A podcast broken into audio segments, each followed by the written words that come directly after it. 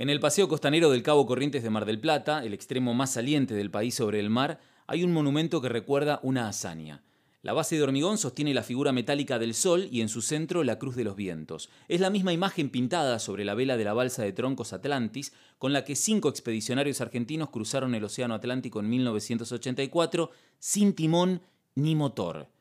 Alfredo Barragán, un abogado de la ciudad de Dolores, quería demostrar que los africanos accidentalmente pudieron haber llegado al continente americano 3.000 años antes que Cristóbal Colón, navegando a través de determinadas corrientes marinas. Le contó la idea a un grupo de amigos y deportistas amateurs de Mar del Plata, les propuso construir una balsa de troncos y lanzarse hacia una aventura para muchos suicida. La preparación de la expedición Atlantis duró más de cuatro años. La balsa fue ensamblada en el puerto de Mar del Plata respetando el método constructivo y los materiales que usaban los africanos 3.000 años atrás. No tenía piezas de metal, ni un clavo. La vela era parte de otra vela más vieja que donó la fragata Libertad. A los troncos los fueron a buscar a Ecuador porque ahí estaban los árboles que necesitaban, y el único medio de comunicación a bordo, una radio VHF, fue cedida por la Armada. Como no existía el GPS para orientarse, debieron aprender el método de navegación astronómica. Fue tan detallada la preparación que hasta dos de los tripulantes se sacaron el apéndice voluntariamente y pidieron a los médicos que les enseñen cómo amputar un miembro.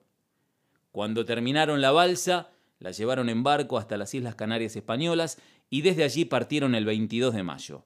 Después de 52 días de navegación, el 12 de julio de 1984, Alfredo Barragán, Jorge Iriberri, Horacio Yacaglia, Daniel Sánchez Magariños y Félix Arrieta llegaron al puerto venezolano de La Guaira. El viaje fue filmado por uno de ellos y en 1988 se estrenó en los cines la película Expedición Atlantis. La vieron miles de personas, pero no tantas como las que ya leyeron la frase inscripta al pie del monumento en el Cabo Corrientes, frase que inmortalizó el capitán Alfredo Barragán al llegar a América, tal vez como lo hicieron los africanos hace más de 3.000 años.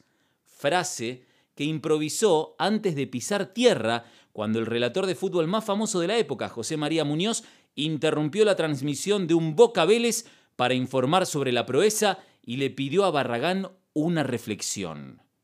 Inspirado por la emoción, habló con el corazón y dijo la siguiente frase. Que el hombre sepa que el hombre puede.